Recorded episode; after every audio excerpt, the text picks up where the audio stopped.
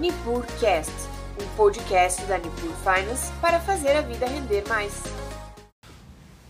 Vamos lá então, vamos dando início. Boa noite a todos. Eu sou Paulo, assessor de investimentos na Nipur Finance.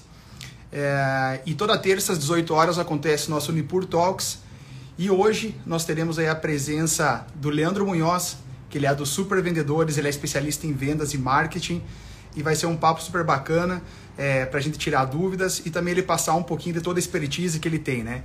Afinal, todos nós convivemos no nosso dia a dia com vendas, com negociação, seja com nossos filhos, seja com nossa, é, no nosso local de trabalho, seja na nossa casa. Então, negociação, vendas é, e marketing hoje é tudo, né? Eu vou chamar o, o Leandro aqui para a gente começar a bater esse papo aí. Fala, Fala Leandrão. Aí, Paulo. Tá me ouvindo? Tô, tô ouvindo bem, cara. Você me escuta bem? Escuto bem, sim. Escuto bem, ótimo, sim. Show de bola, ótimo. cara. Cara, primeiramente, obrigado pela tua disponibilidade, né, em tirar esse tempinho, bater um papo com a gente. É um prazer conversar contigo. Eu que já sigo você, os Super Vendedores há um bom tempo aí. Uh, e, na verdade, hoje é um bate-papo para você passar um pouquinho a tua expertise, você como especialista em vendas, especialista em marketing, certamente vai ter muita informação bacana para passar para todo o pessoal que está assistindo aqui. É, cara, e para começar, gostaria que você se apresentasse um pouquinho. Eu ia fazer isso, mas eu quero que você se apresente e fale um pouquinho mais de você, quem você é, quem é o super vendedor, para o pessoal que não te conhece ainda conhecer um pouquinho mais. Claro, cara. Antes de mais nada, obrigado pelo convite. É um prazer para mim e, e, falo também pelo Daniel, pelo meu sócio, poder participar dessa, dessa conversa, desse talk e poder falar muito com a tua comunidade, falar muito com a tua audiência, tá? Bem, é, eu sou Leandro Munhoz, eu sou desde quando eu me conheço por gente, eu sou vendedor. Venho de família de vendedores, os meus dois avós trabalharam com vendas, o meu pai trabalhou muitos anos com venda, hoje ele atua com consultoria financeira, mais focado na parte de controladoria. Enfim, eu sempre cresci numa mesa onde se falava muito de negociação, de contorno de objeção, e com o passar do tempo fui estudando cada vez mais essa profissão, fui me é, especializando, fui é, aplicando aquilo que eu conhecia, que eu estudava, que eu desenvolvia e fui tendo bons resultados até que a gente pensou no projeto Super Vendedores. Comecei sozinho, depois veio o Daniel para somar, onde a gente queria compartilhar um pouco daquilo que a gente aprendia na hora de fazer uma venda consultiva. Sou pai de duas meninas lindas, a Milena de 5 anos e a Isabelle de 4 meses e casado com a Gisele, que é quem manda aqui em casa, entendeu? Esse é o Leandrão aí dos Super Vendedores, cara. Pô, legal, cara. O pessoal conheceu um pouquinho. É, você e o Dani faz uma dupla realmente muito bacana aí, né? O pessoal que ainda não segue, siga lá os Super Vendedores. O podcast é sensacional, então já fica a dica aí. E, cara, antes de mais nada, assim, para a gente debate pronto, é, é, uma pergunta meio clichê, tu deve escutar, obviamente, é, sempre, mas o que é vendas para você? Cara, eu acho que vendas é você servir uma pessoa, entende? É você entregar para essa pessoa aquilo que você tem de melhor em termos de produto ou serviço e você ajudar essa pessoa que está comprando de você a obter uma transformação. Então, se eu estou comprando, por exemplo, um treinamento de vendas dos supervendedores, eu, como cliente, quero o quê? Eu quero bater minha meta de vendas com mais previsibilidade, com mais facilidade. Eu quero criar um processo de vendas que me ajude a ter isso. Se eu estou comprando, por exemplo, investimento, né? É, eu quero comprar liberdade financeira, eu quero comprar, ver, ver o meu dinheiro crescer sem que eu tenha que trabalhar tanto. Enfim, eu, como vendedor, tenho que transformar a vida do meu cliente. Eu, como vendedor, tenho que servir. Então, eu acho que vender é servir. Mas vender também requer uma transação financeira, porque senão seria só doação. Né? Seria Sim. servir por servir, é uma doação. Não estou dizendo que é ruim, pelo contrário, é muito bom, mas a gente precisa, do nosso lado profissional, ter a nossa remuneração, né? É, conquistar os nossos sonhos. Então a gente precisa trocar esse servir por um fator monetário que é a venda. Então é uma transação monetária onde você entrega o seu melhor pelo cliente, cara. Legal. Eu gosto de ir para esse lado, viu, Paulo? É, e eu acho que uma coisa que vocês falam bastante e, é, e, e acho que é um, é um desafio, talvez, para o vendedor, seja. Porque ninguém gosta de vendedor. A palavra vendedor assusta as pessoas, a palavra vendedor é, deixa as pessoas um pouco acuadas, né? Eu acho que uhum. o, as pessoas gostam de comprar, mas elas não gostam que ninguém venda alguma coisa uhum. para elas, né? Então, uhum. Talvez daqui a pouco o que faça um vendedor ter sucesso é ele fazer, ele não realmente vender, mas fazer com que a outra pessoa compre dela, né? Então é isso que tem um é. pouquinho dessa, dessa situação, né? Uh, cara, e, e, eu escuto muito o pessoal falar assim, pô, é, bah, se não der nada certo, eu vou virar vendedor, né? É uma coisa que a gente escuta muito assim e a gente vê que, pô, vendas, ela é, é tem uma metodologia muito, é estudo, é metodologia, é, é entender o cliente, é entender um pouquinho de, é, de rapport, é, tem todo é uma coisa muito ampla, né? É, dentro de vendas, assim, para o que, como que você enxerga um processo ideal de vendas? Claro que tem vendas mais complexas, vendas um pouco mais simples, mas como que você enxerga é, os processos de venda, é, você construir exatamente um caminho do início ao fim, como você enxerga esse processo? Eu acho que, eu, que, que vender, né? Quando você vai, quando você vai olhar para um vendedor, você vai sair, por exemplo, do seu escritório, da sua casa, o amigo ouvinte que está nos assistindo, por exemplo, está indo tá saindo do trabalho, indo para casa, não sei, e você parar no shopping, você invariavelmente vai ser atendido por um vendedor. Tá? Não necessariamente esse vendedor é um vendedor profissional ou um vendedor que assumiu a sua carreira do tipo, cara, eu sou um, um vendedor profissional. Ele pode estar tá olhando isso como uma transação de carreira, por exemplo. Estou procurando emprego na área, enquanto não encontro emprego, trabalho como vendedor. A nossa profissão tem uma barreira de, de entrada muito pequena. Você não precisa de um curso técnico, um curso superior, você não precisa de uma formação para você exercer. É diferente, por exemplo, do agente autônomo de investimento. Você tem uma prova, você tem uma certificação a tirar. Isso já é uma barreira por si só. Né? Uh, então, eu acho que, uh, pegando um no, na, no primeiro momento da tua fala, eu acho que esse é o grande problema. Nós somos, como consumidores, atendidos por, por muitos vendedores despreparados. Então, a gente, como cliente, fica pé da vida com um vendedor. Por quê? Porque a gente acaba generalizando tudo. Mas quando você pega alguém que assume como carreira, que é treinado, que desenvolveu técnicas de rapport, que sabe negociar, que entende o processo, é uma pessoa que te vende sem que você perceba que você está comprando. Aí você está falando de um mestre, de um maestro, de um super vendedor, de um profissional de fato, tá? Aí entrando na segunda parte, falando de processo de vendas, que é muito uma coisa que eu defendo muito. Quem nos acompanha no Papo de Vendedor sabe que eu falo muito de processo, falo muito de etapas do, do, do de uma venda. O Dani fala muito de, do lado comportamental, do lado de tonalidade, de rapport, e a gente se complementa justamente por conta uhum. disso. Toda venda que você faz, indiferente se você está vendendo um sapato, se você está vendendo um treinamento de venda, se você está vendendo um site, ou se você está vendendo uma carteira de investimento, você, você usa um processo para vender. Desde quando você busca o cliente, que é o que a gente chama de prospecção, até lá no final, que é quando você fecha a venda de fato. Então, quando você fala de processo, Paulo, nada mais é do que você mapear todo esse passo a passo necessário para que você faça uma venda. E em cima desse mapeamento, você pega e melhora as taxas de conversão de cada etapa do funil. Basicamente, um processo de vendas é isso. Esse é o resumo uh, uh, simples, direto e reto. É, por que, que não existe um processo para todo mundo? Cara, você já sacou. Vender investimento é completamente diferente de vender, por exemplo, um site, de vender, por exemplo, um treinamento de vendas. Então, certo. você tem um processo que ele precisa ser desenhado para você.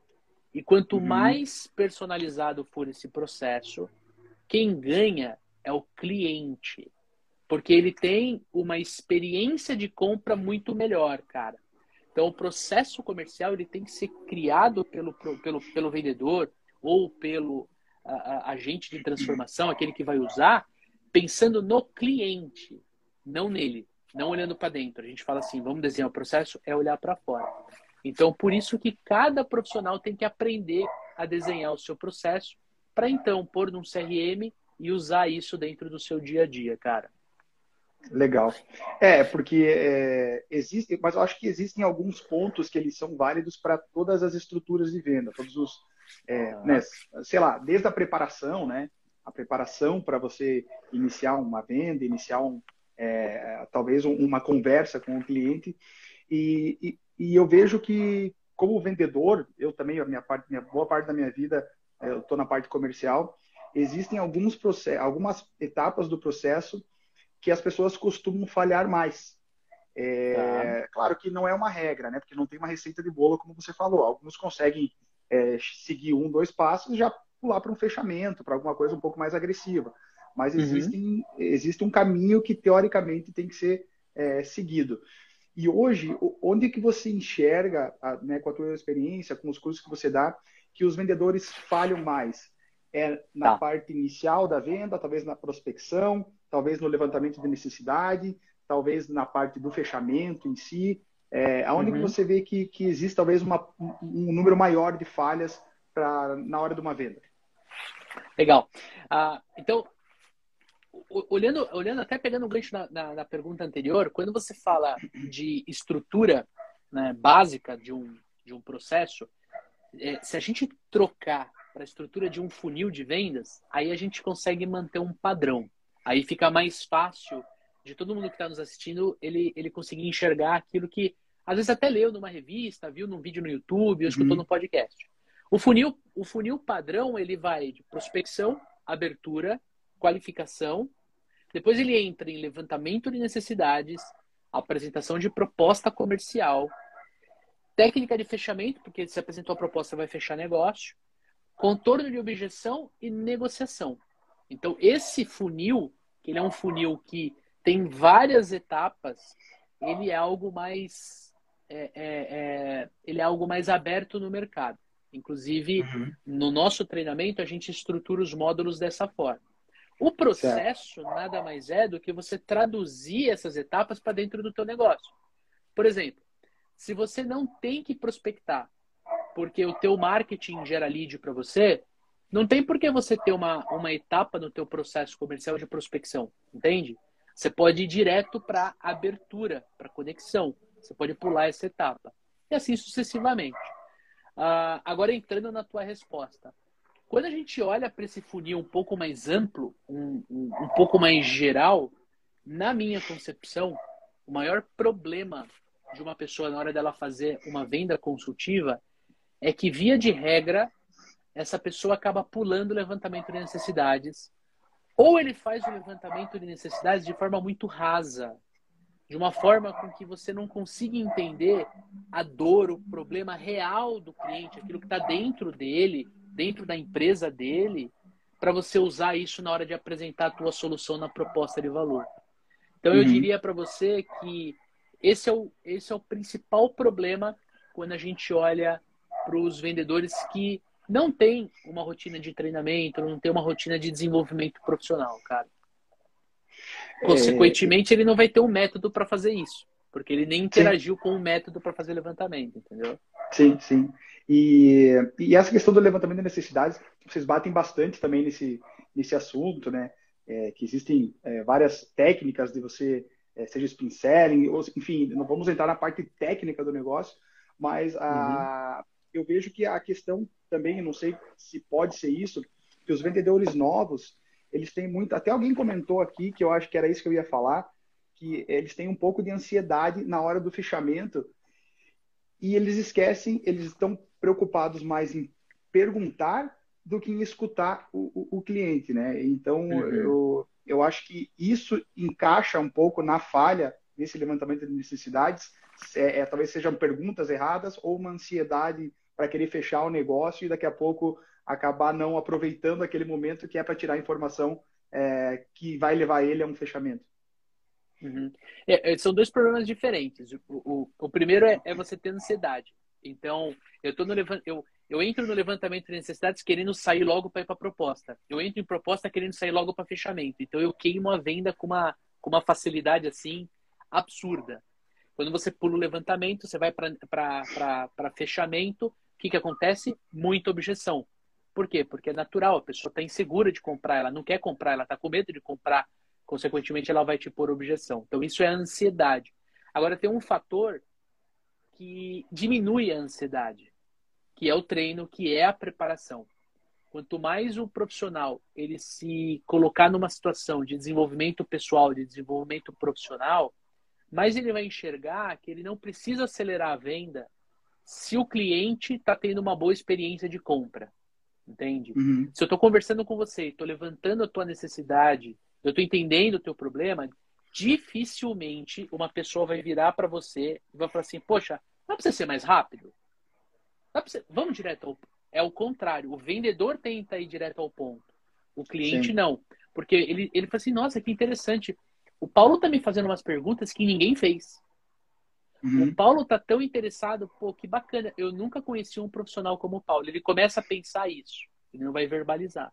É aí que você tá certo. Então, quanto mais preparo você tiver, quanto mais você se desenvolver profissionalmente para fazer todas as etapas, principalmente o levantamento de necessidades, mais natural vai ficar. Entende? Uhum. É, é, tem tem, é, tem alguns alunos que já tiveram a oportunidade de ver, por exemplo, eu ou o Daniel fazendo reunião de levantamento de necessidades, né? E, e, e eles viram depois, assim, nossa, vocês fazem com uma naturalidade. A gente faz com uma naturalidade porque a gente nem percebe mais o que a gente está fazendo, cara. A gente internalizou tanto isso que é, é, é, um fator. A gente não, a gente não passa para a proposta. Às vezes o cliente fala assim, tá, mas e aí? Quanto custa? Não, calma, deixa eu entender um pouquinho. Vamos, vamos ver esse ponto aqui. Nem, nem precisa usar o fechamento quase, que ele mesmo já está comprando sem você oferecer. Sem Exato, você no... Exato. Legal. E quanto mais consultiva for a tua venda, o teu processo de vendas, quanto mais tempo você fica no levantamento de necessidades, mais valor você gera na hora de falar do valor, do preço. Por Sim. quê? Porque a, a pessoa olha para aquilo e fala assim, não, peraí, vale pagar o Paulo vale uhum. né, pagar a Nipur. É, é, ele, ele olha e fala, não, ele encontra justificativa para fazer o para fazer o investimento no produto, no serviço que ele está comprando, entendeu? Legal, não. É, eu acho que isso aí é, é fundamental em qualquer é, tipo de venda. O levantamento de slides, a gente viu que talvez seja aonde enrosque um pouquinho mais, né? É, ou falhe, ou, ou, ou é, seja, um, seja muito breve, né? Porque acho que é o momento realmente de, de entender qual que é a dor daquele cliente, né? Sem você uhum. querer já oferecer uma coisa que muitas vezes ele nem, ele nem quer, é mais um oferecendo alguma coisa para ele, né? Uh, uhum. E entrando um pouquinho, eu sei que é a, é a parte mais do, do Dani aí, mas a parte um pouquinho mais comportamental, uma coisa nesse sentido, né? É, eu acredito muito que a questão de rapport, até a próprio é, PNL, né, alguma coisa, isso eu, eu acredito que interfere muito numa conexão o cliente. Né? Até porque tem um. É, não sei onde que eu li algo assim que falava, bah, é, foi uma pesquisa se quem que eles achavam que era mais que vendia mais, o introvertido ou o extrovertido. Na verdade, quanto a isso, não, não, não interfere. O que interfere é aquela pessoa que sabe se conectar com, a, com o outro lado, né? É, qual que é a importância, assim, dentro de uma negociação, é, essa parte comportamental, saber ler um pouquinho é, a pessoa, escutar o que o corpo está falando sem as palavras. Como é que você vê é esse tipo de, de atitude numa venda também para ser é, fundamental para o negócio acontecer? Cara, perfeita pergunta. Ah, o lado, o lado comportamental, não só na negociação, mas no processo comercial inteiro, ele é muito importante. Por quê? Porque a parte técnica é mais fácil de você aprender do que a parte comportamental. Você mudar uhum. o comportamento de um ser humano, de um homem, de uma mulher, é muito mais difícil do que você ensinar spin selling para a pessoa. Requer Sim. um esforço mental, um esforço interno dessa pessoa muito maior do que você colocar ela numa sala para fazer um treinamento dos supervendedores sobre levantamento de necessidade. Uhum. Como é que você. Como, qual, qual é o impacto dentro de uma venda, cara? É simples. É, quando você se conecta com alguém, fica muito mais fácil de você descobrir certos pontos que essa pessoa não falaria se ela não confiasse no Paulo. Tem certas informações que eu só vou entregar para você se eu, no meu subconsciente, gostar do Paulo, estiver tranquilo na conversa, estiver gostando dessa, dessa interação desse, desse relacionamento comercial. Então, eu, uhum. como vendedor, eu tenho que aprender a criar esse clima. Eu tenho que aprender a conduzir a conversa do jeito que você quer, não do jeito que eu quero. Então, entram aí não só a parte de mentalidade, de preparação, mas também entra a parte de PNL, de programação neurolinguística. Quem já pôde interagir com PNL conhece muito provavelmente o rapport. O rapport, ele vem do francês conexão, né, de se conectar, ele nada mais é do que você é, espelhar e se conectar com a pessoa do jeito que ela se comunica, com as palavras que ela utiliza, com a velocidade de fala, o timbre, a altura de voz, com o gesticular. Você acaba se conectando com a pessoa sem, aliás, a pessoa acaba se conectando com você sem ela perceber. E aí ela tem essa sensação, puxa, não sei porquê, mas o Paulo, cara, que cara gente boa, meu. Conheci ele hoje, mas parece que eu conheço ele há tanto tempo. E aí eu fico, eu quando tenho essa sensação, fico mais à vontade de entregar uma informação mais sensível, de entregar uma informação que de repente eu não entreguei para o teu concorrente, né? Quando você vai certo. falar de vendas, pode falar de budget. No teu caso, uhum. você que trabalha com investimento, né? Quantas vezes você não pegou aquele cliente e quando você começou o levantamento de necessidades, ele falou que tinha X para investir. E aí depois de um tempo, você descobriu que ele tinha 10X para investir. Uhum. Por que, que isso acontece? Porque você gerou uma confiança, um, um, grau de relacionamento grande que ele se sentiu à vontade de falar, não, peraí, é, não é X, é 10X, não é, é 5X, entende? Certo. Então, uh, uh, eu acho que o fator comportamental, não só na negociação, tá? Eu, eu, eu diria na, na, no processo inteiro, desde a prospecção até a gestão de carteira, ele é fundamental para o sucesso do profissional de vendas, cara. Legal. É, é, Fala-se muito, né, Refor, PNL e tal, e é algo que está muito. É, quem, quem lê vendas é algo que está crescendo bastante. Assim, eu vejo que não falava-se tanto isso, né? E às vezes a venda acontece sem falar muita coisa, realmente por essa você entrar na mesma frequência do, do cliente. Legal. Exato. Uh, outra, outra, outra questão que eu queria ver contigo, que, que eu tive essa dificuldade, é, e a gente tem até hoje, né? É a palavrinha chamada objeção. É a, tá. a famosa objeção. É, eu vejo que ninguém coloca uma barreira se ele não que, quiser que ela seja passada. Né? A, uhum. objeção uhum. é algo que. E, e, eu vejo muito que muitos vendedores desistem na primeira ou na segunda objeção. É, uhum. Aqui não vai ter como a gente fazer uma, uma clínica de objeções, porque né, não temos um, um, um, foco assim. Mas a objeção em si, é, você vê ela como mais uma oportunidade na negociação, tu vê mais como uma, uma barreira. É, existe uma quantidade de objeções que a gente sabe que ela não é uma cortina de fumaça, ou que realmente o cara está interessado, ou ele está querendo é, simplesmente ah, fazer de conta que está interessado para despistar o vendedor.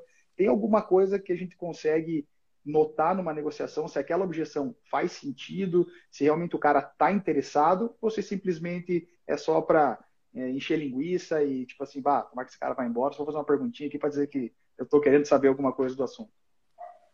Cara, eu acho, é, eu acho que objeção é, ela é natural, tá?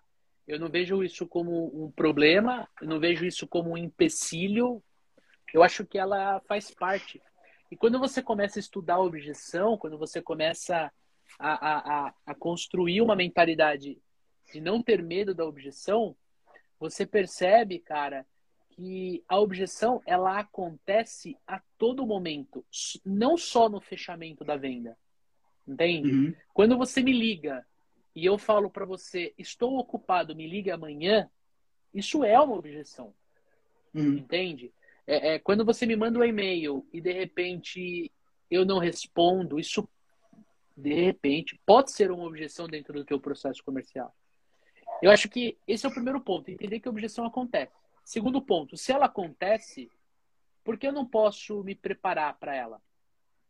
Então, se eu percebo que é, eu, eu, eu, eu tenho ali uma, duas, três, quatro, cinco objeções que acontecem com certa frequência, por que, que eu não posso anotar elas num caderno, num, num CRM, num computador e me preparar para enfrentar elas?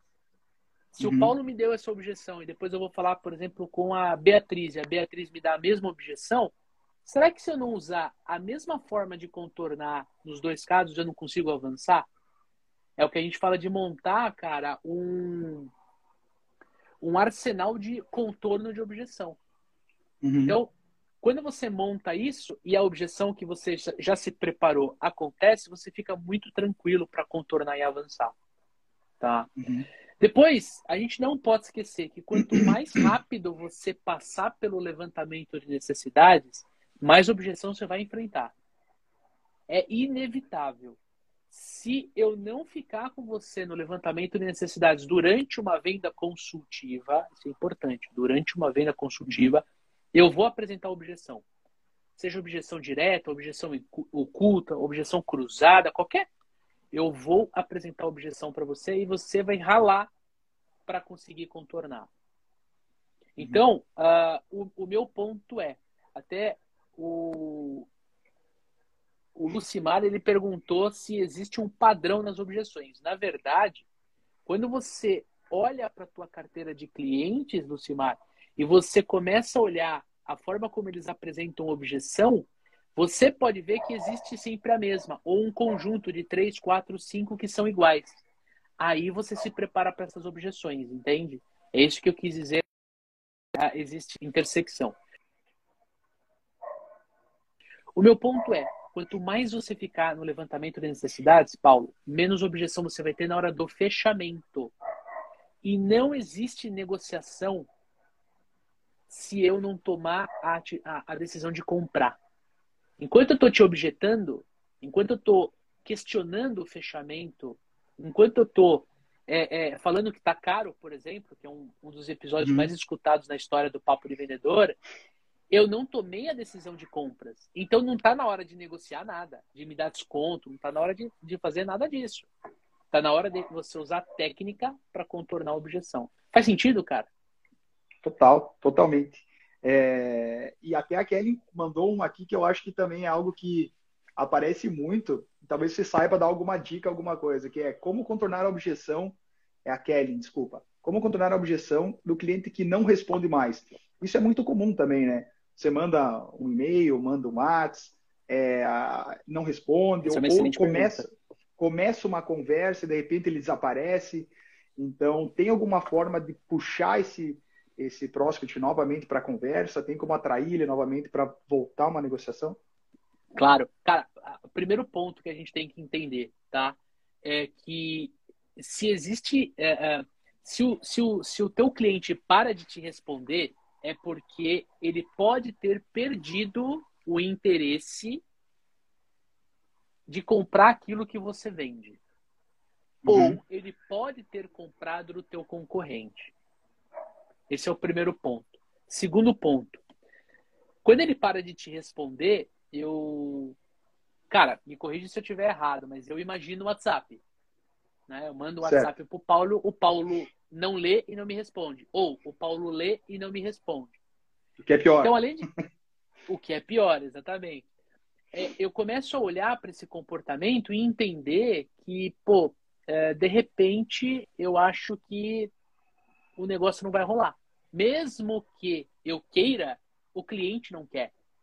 Mesmo que eu esteja servindo, que é aquela definição do começo do nosso papo, o cliente não quer ser servido.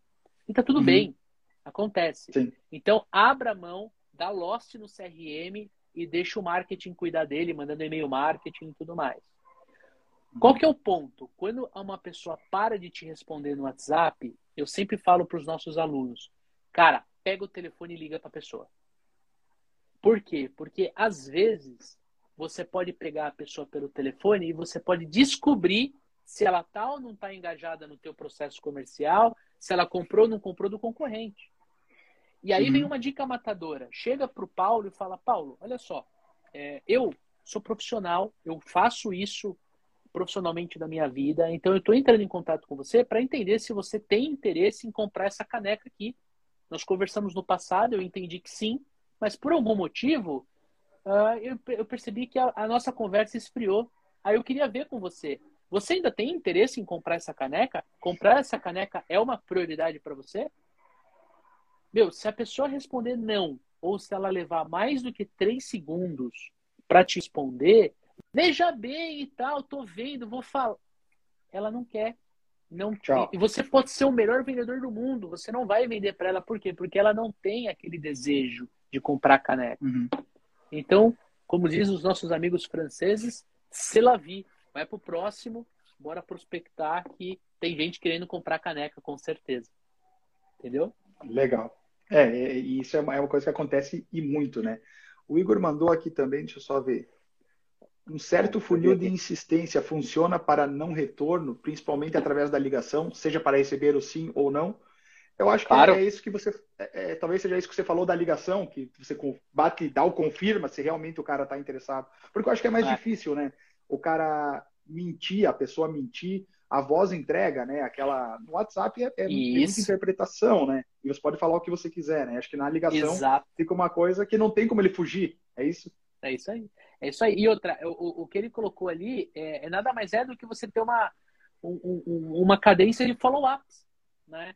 Você hum. me uhum. perguntou do levantamento de necessidades, mas existe um outro terror na vida do vendedor, cara, na vida do profissional que vende um, um produto, um serviço. Ele não faz follow-up. Então, eu, em algum momento, eu, eu, eu cuido do Paulo, eu passo o Paulo durante todo o processo de vendas, eu apresento a proposta, eu vejo o olho do Paulo brilhar, mas aí depois eu não faço follow-up. Eu não ligo, eu não mando e-mail, eu não, eu não falo para o meu marketing fazer remarketing em você, eu não, eu não ativo o Leandro dos supervendedores no Paulo. Então é evidente uhum. que você vai ter outras prioridades, porque o nosso dia a dia é muito corrido. Então, se eu estou falando com você de investimento, daqui a pouco eu estou vendo sei lá, tem que comprar um computador porque estamos com um colaborador novo. Quer dizer, a coisa muda. E aquilo que eu estou pensando de fechar com o Paulo fica para amanhã, e para semana que vem. Uhum. E aí eu impu... Se você não me liga, se você não faz um follow-up em mim, o assunto morre, entende? Então o vendedor certo. precisa ter uma rotina de follow-up. É um, é, é, ele precisa ter atividades de follow-up. Agora tem que ter um limite. Porque senão você vai ter uma quantidade de gente muito grande que não responde teu WhatsApp, que não te atende, que te bloqueia, por exemplo. Aí é melhor você abrir mão de fato e você é, é, é, é não se apegar tanto. Qual é o número? Tá? Qual é o número? Tem uma pergunta, tem uma pesquisa americana a, do, da SLA, é, é uma entidade americana que faz pesquisas empresariais, que ela descobriu que quando a gente fala de uma venda B2B, então eu estou vendendo para uma outra empresa, ok? E, e eu estou fazendo uma venda consultiva, uma venda de, de alta complexidade. É, mais de 80% das vendas elas acontecem do décimo do, do desculpa do quinto do quinto ao décimo segundo contato. Então eu preciso fazer vários contatos com você até eu chegar perto dessa estatística e fechar o negócio com você.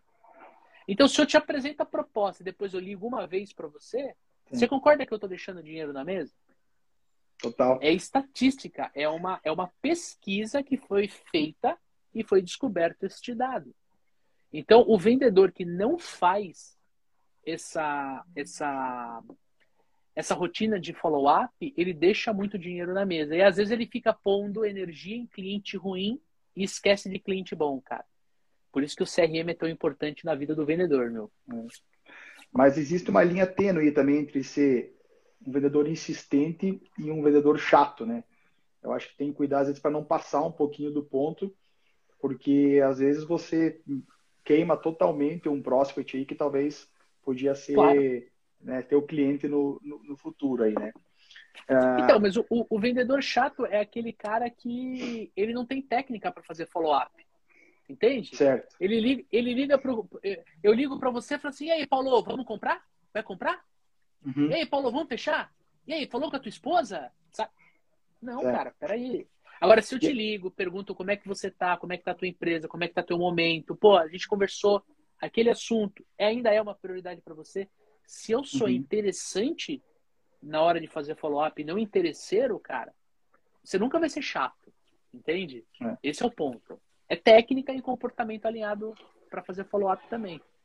E, e, e, tem um, eu não sei se foi Thiago Concer ou Raul Candeloro, um deles usaram uma expressão que fala, acho que foi o Thiago Concer, que diz que vendedor bonzinho não vende. Né? Ah, sim, foi o Concer. É, foi o Concer, né? É, essa questão do ser bonzinho entra nessa parte de estar tá toda hora é, contactando, toda hora cutucando, toda hora mandando, ou é a questão de chegar assim, é, bater na mesa uma hora que você viu que o cara, o teu produto ou serviço atende a necessidade dele. É um produto que uhum. cabe no bolso dele. É algo que vai trazer um retorno para a empresa dele. E parece que ele está meio que de joguinho, assim, tipo assim, vamos ver até onde esse vendedor vai chegar. Existe uma hora de você bater na mesa e ser um pouco Sim. mais enfático e falar assim, cara, tudo que eu estou te mostrando, estou dando o meu melhor, meu produto está aqui, vai te ajudar, vai trazer retorno, fica dentro do teu orçamento. O que está faltando para a gente fechar? Existe essa hora uhum. de bater na mesa e falar, e aí? Sim, sim, sim, sim. Quando, quando o Tiagão ele fala isso, né, vendedor bonzinho não vende, é, não quer dizer que para você ser um bom vendedor você precisa ser chato, você precisa ser insistente, você precisa ter técnica. E você citou um excelente exemplo. Você fez a pergunta e já respondeu. Chega uma hora que quando o vendedor ele percebe que o cliente vai comprar, mas ele está, né, ele tá segurando ali, o, o vendedor tem que ter a postura de não só partir para o fechamento, mas partir para o fechamento com conto, de forma contundente. Entende? Uhum. De forma assim, olha, não adianta você esperar chegar até o final do mês para comprar porque você acha que eu vou te dar desconto. O valor é esse. Hoje, no dia 13, no dia 14, no dia 15, o valor é esse. É, entende o que eu falo? O, vendedor, o, o, o, lance de você não ser bonzinho é você não ficar, por exemplo, ai, eu vou, eu vou pedir desconto pro meu gerente. Ai, eu, uhum. vou, eu vou ver se eu consigo um brinde para você. Ai, eu vou ver se eu consigo. Não, cara, olha, o valor é esse. E eu tenho certeza que esse valor vai te ajudar a chegar onde você quer chegar. Vamos fechar? É aquele cara que não dá espaço quando ele percebe que o cliente está pronto para comprar. É diferente uhum. de você não dar espaço quando o cliente ainda está pensando em comprar. São momentos completamente diferentes. E um você está pronto, o outro você está ferrado, vamos colocar assim. Legal. E, e, cara, eu queria sair um pouquinho, continuo em vendas, mas é algo que você também tem muita prioridade, e, e eu vejo que está muito, principalmente depois da, da pandemia, enfim, isso é algo que cresceu demais. É, é a questão de vendas, é, do, do, vendas através de redes sociais, é um marketing, seja digital, alguma coisa nesse sentido. É, hoje os vendedores eles, eles trabalham o marketing que às vezes a empresa fornece, né? Reposta alguma coisa, é um, é um conteúdo que a, que a empresa é, repassa para eles ou alguma coisa nesse sentido. É, qual a importância que você enxerga que, que, um vendedor, de um vendedor ter sua própria cara, seu próprio conteúdo, sua própria marca é, dentro, do, dentro das vendas hoje na, nas mídias, que é algo que cresce cada vez mais? Cara, é simples. Se você olhar para o marketing de uma empresa, né, quando ela gera um lead, quando ela gera uma oportunidade de negócio para o time comercial, ela gera para o time. Então você vai ter que esperar a sua vez para atender um cliente novo que o marketing digital gerou para o teu negócio. Quando você traz essa postura de usar as tuas mídias sociais para você expor a tua profissão, para você expor a tua carreira, para você falar com o que você trabalha, aquela oportunidade que nasce na tua rede social, na tua mídia social, é toda sua. E as pessoas esquecem que o, a marca pessoal nunca vai ser transferida para dentro de uma empresa. Entende? Você pode falar assim, o Leandro dos supervendedores, né?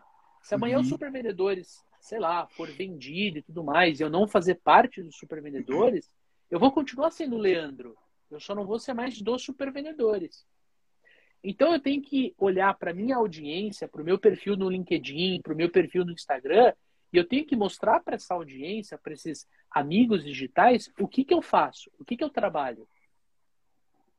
Quando, por exemplo, alguém que estudou comigo no colegial, né, no ensino médio, no ensino fundamental, ele cruza comigo, ele será que ele sabe o que eu faço da vida, sendo que ele me segue? Quando eu falo de ativar o marketing digital a nosso favor, a gente fala disso, a gente tem podcast falando disso, eu falo isso de você se posicionar como um especialista, como alguém que estuda, que se dedica naquele teu mercado. Você comentou comigo que vocês têm bastante, é, vários escritórios no sul do país e vocês têm diversos assessores de investimento. Né? Então, poxa, será que é, será, será que o assessor de investimento não fala sobre investimento dentro do seu perfil pessoal? Entende o que eu falo?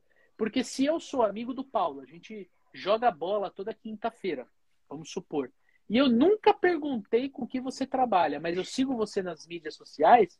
Você concorda comigo que eu vou ver o que você faz? E que, no mínimo, na próxima vez que a gente se encontrar para jogar bola, eu vou falar, pô, meu, viu um negócio tal de, de Petrobras pagando dividendo. O que, que é isso aí? Eu vou abrir uma conversa com você que amanhã eu posso ser seu cliente. Percebe? Coisa que não certo. aconteceria se você não colocasse isso na tua mídia, né? E, e eu, e assim, cara, para dar mais uma dica, é, as pessoas se conectam nas mídias sociais com pessoas.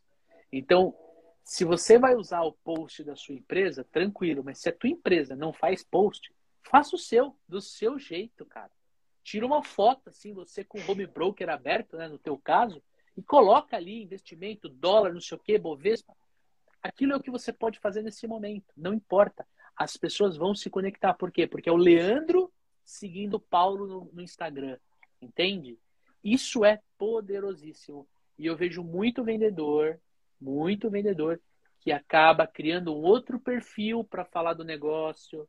Não, aqui eu sou o Leandro da família, e aí eu sou o Leandro vendedor. Não, cara, você é um só.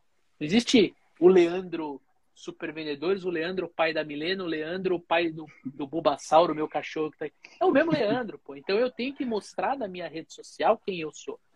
E, consequentemente, eu vou gerar negócio. Agora, a métrica muda um pouco quando você vai para o LinkedIn. O LinkedIn você vai trabalhar mais o teu lado profissional, mas, de novo, com a mesma foto do Instagram, você pode fazer um post com texto diferente no LinkedIn e atrair potenciais clientes. Porque eu eu já fechei venda com gente no LinkedIn que eu conheci depois. A gente se conheceu pela rede e a gente fechou negócio. Entende? Então, esse é o uhum. ponto. É saber, eu como vendedor, eu como profissional de vendas, usar o marketing digital para gerar lead para mim. E sempre que a empresa gerar, meu, aproveitar. Entrar em contato rápido, fazer apresentação. E...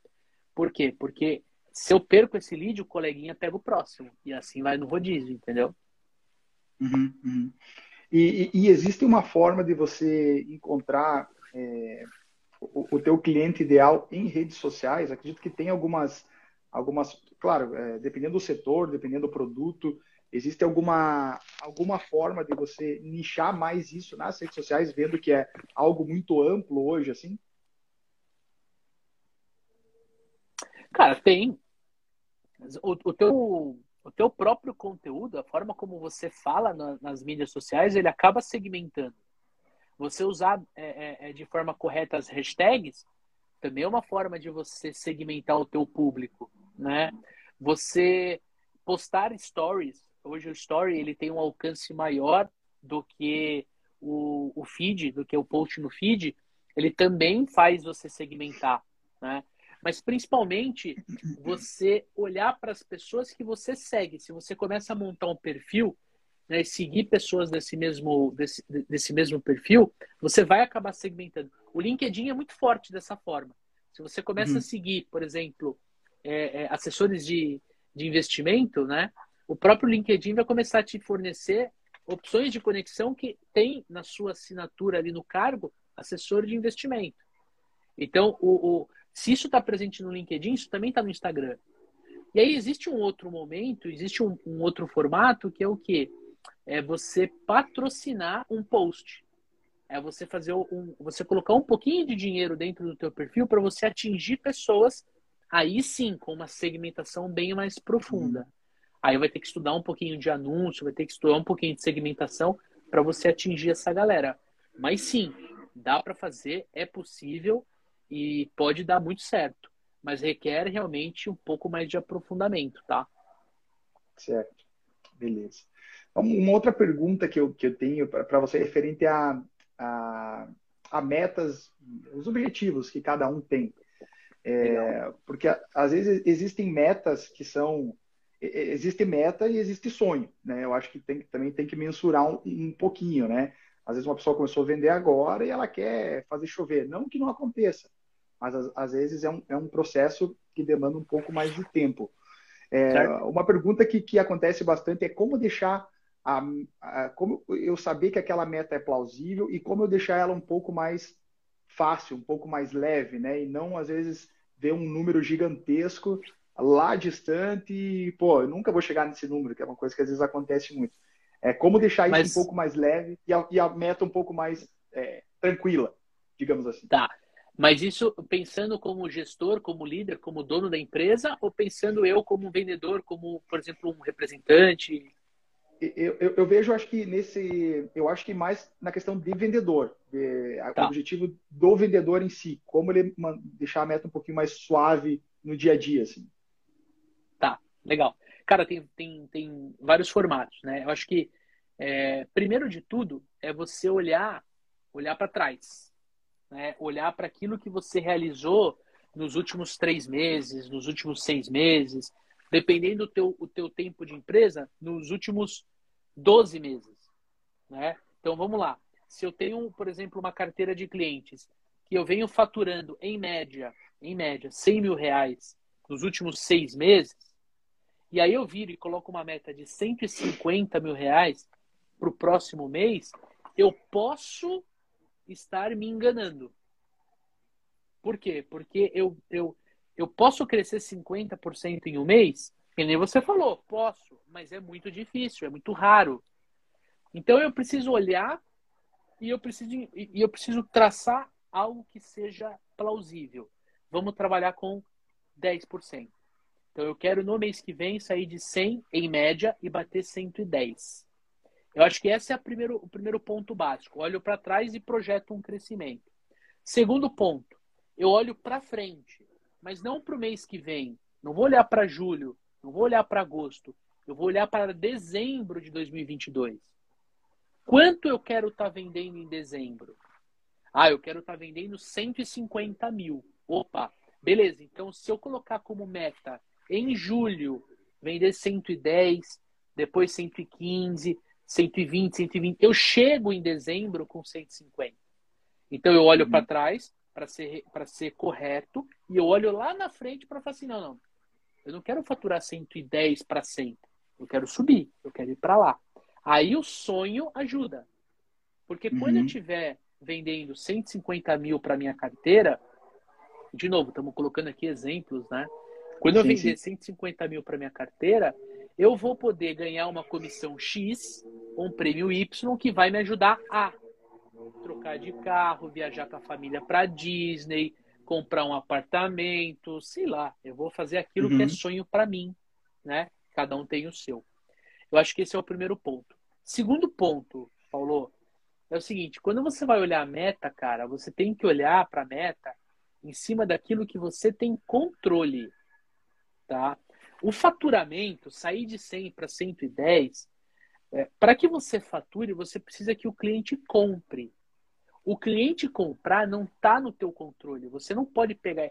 Eu não posso pegar o Paulo pelo pescoço e falar assim, compra. Entende o que eu falo? Você tem que virar para mim e falar assim, pô, tá bom, negócio fechado. Uhum. Só que até chegar esse momento, eu, Leandro, tenho um conjunto de atividades que é 100% minha responsabilidade. Uhum.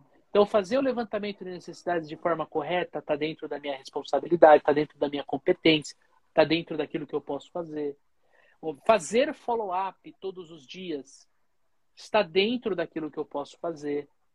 Eu prospectar dois clientes novos toda semana está dentro do que eu posso fazer.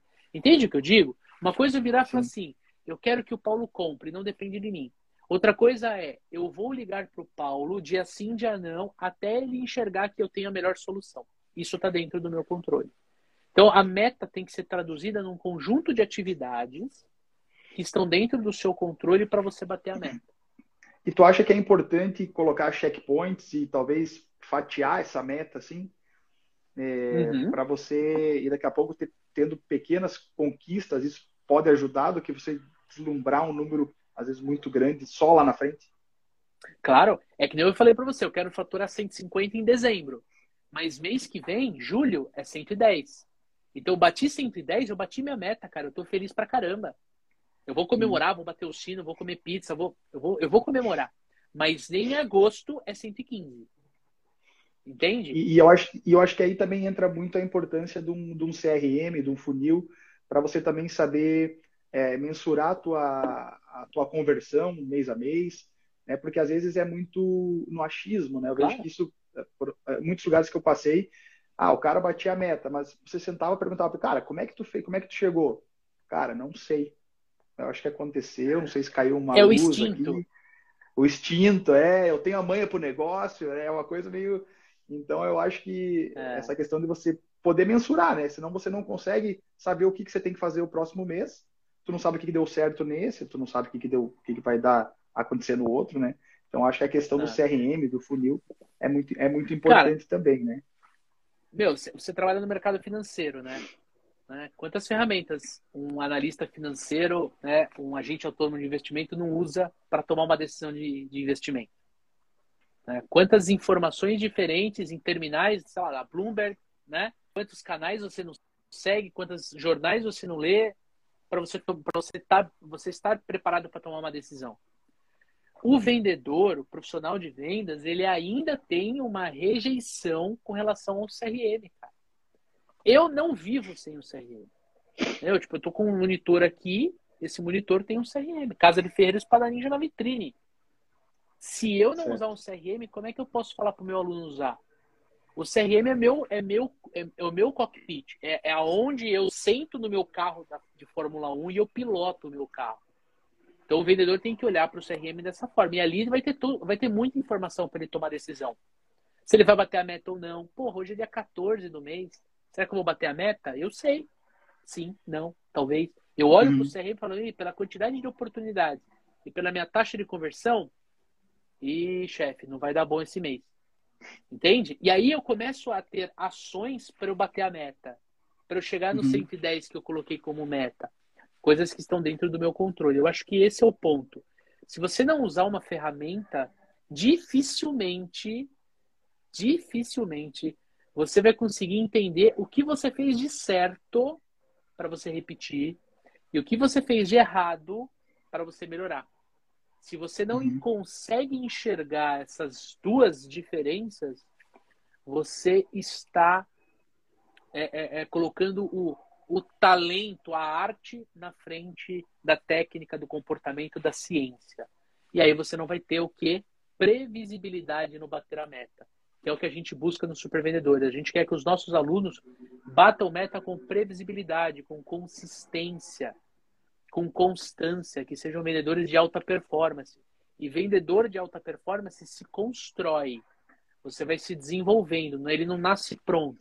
Vou na Leroy Merlin, vou comprar uma alta performance, instalar aqui e vamos embora. Não, não é assim que funciona, entendeu, cara? É, o CRM te ajuda a enxergar isso. E, cara, é, é, é tinha muita mais, muito mais coisa para a gente conversar. Passa muito rápido, uma horinha assim, né? Uh, mas vamos, vamos, fechando aqui. E, e, antes de fechar, eu gostaria que você, é, cara, desse uma dica de um, de um livro para algum, né, dentre tantos que vocês falam no podcast, que vocês recomendam. Mas fala, sei lá, três livros que você acha assim é importantíssimo para quem trabalha na parte comercial, na parte de vendas. E eu queria também que você falasse um pouquinho aí dos do Super Vendedores, do podcast, quem quiser fazer o curso né, com vocês, como é que funciona, para a gente começar a chegar na nossa parte final aí da live. Legal, cara. Ó, eu sou um leitor assíduo, amo ler. Tô lendo este livro aqui, ó. Já leu as 16 Leis do Sucesso, Napoleão Hill? Esse aqui é minha primeira indicação, tá? Certo. Esse aqui é um livro bem, bem bacana para você ajustar a mentalidade. Ele não vai falar de vendas, mas ele vai falar de mentalidade orientada ao sucesso, beleza? Segundo livro que eu recomendo, também do Napoleão Hill, também de mentalidade, cara. Quem vende enriquece. É uma releitura do Quem Pensa Enriquece, que é um livro que eu leio todo hum. ano, já tem oito anos que eu faço isso. É, ele é uma releitura onde ele mostra quão importante é você saber vender dentro da tua carreira. Não importa se você não trabalha com vendas, você precisa entender de vendas, tá? E o terceiro, a terceira recomendação de livro que eu dou, eu vou com muita tranquilidade. A gente falou muito, né, Paulo, de levantamento de necessidades. Então eu tenho que recomendar o Spin Selling, que é uma metodologia, é um método para você fazer levantamento de necessidades então eu recomendo que leiam aí Spin Selling do Neil Heckman, um livro ali da década de 90, que vai ajudar com certeza quem está nos acompanhando aí na, nessa live a vender mais, a vender, a vender com mais tranquilidade, ajudar o cliente a comprar ao invés de vender para ele, cara. Legal, cara. E fala um pouquinho aí dos supervendedores, é, qual que é o objetivo, o que, que vocês fazem lá e quem quiser conhecer um pouquinho melhor vocês, é, como, é que, como é que chega até vocês aí e tem o show, às vezes a mentoria de vocês em vendas aí. Legal, cara, show de bola. Olha só, o Supervendedores ele é uma consultoria de recrutamento, seleção e treinamento de força de vendas. Então nós temos dois grandes focos dentro do nosso da nossa empresa. Nós temos um braço de recrutamento e seleção. Então você que é empresário, empreendedor, gestor de vendas e precisa montar um time de vendas, precisa recrutar, a gente pode te servir por esse lado. E a gente tem o nosso braço de treinamento de força de vendas. Então, poxa, quero treinar minha equipe, é, eu sou vendedor, quero me treinar. A gente tem solução de treinamento, seja online, através de treinamento gravado, seja presencial, através de workshop, através de universidade de vendas.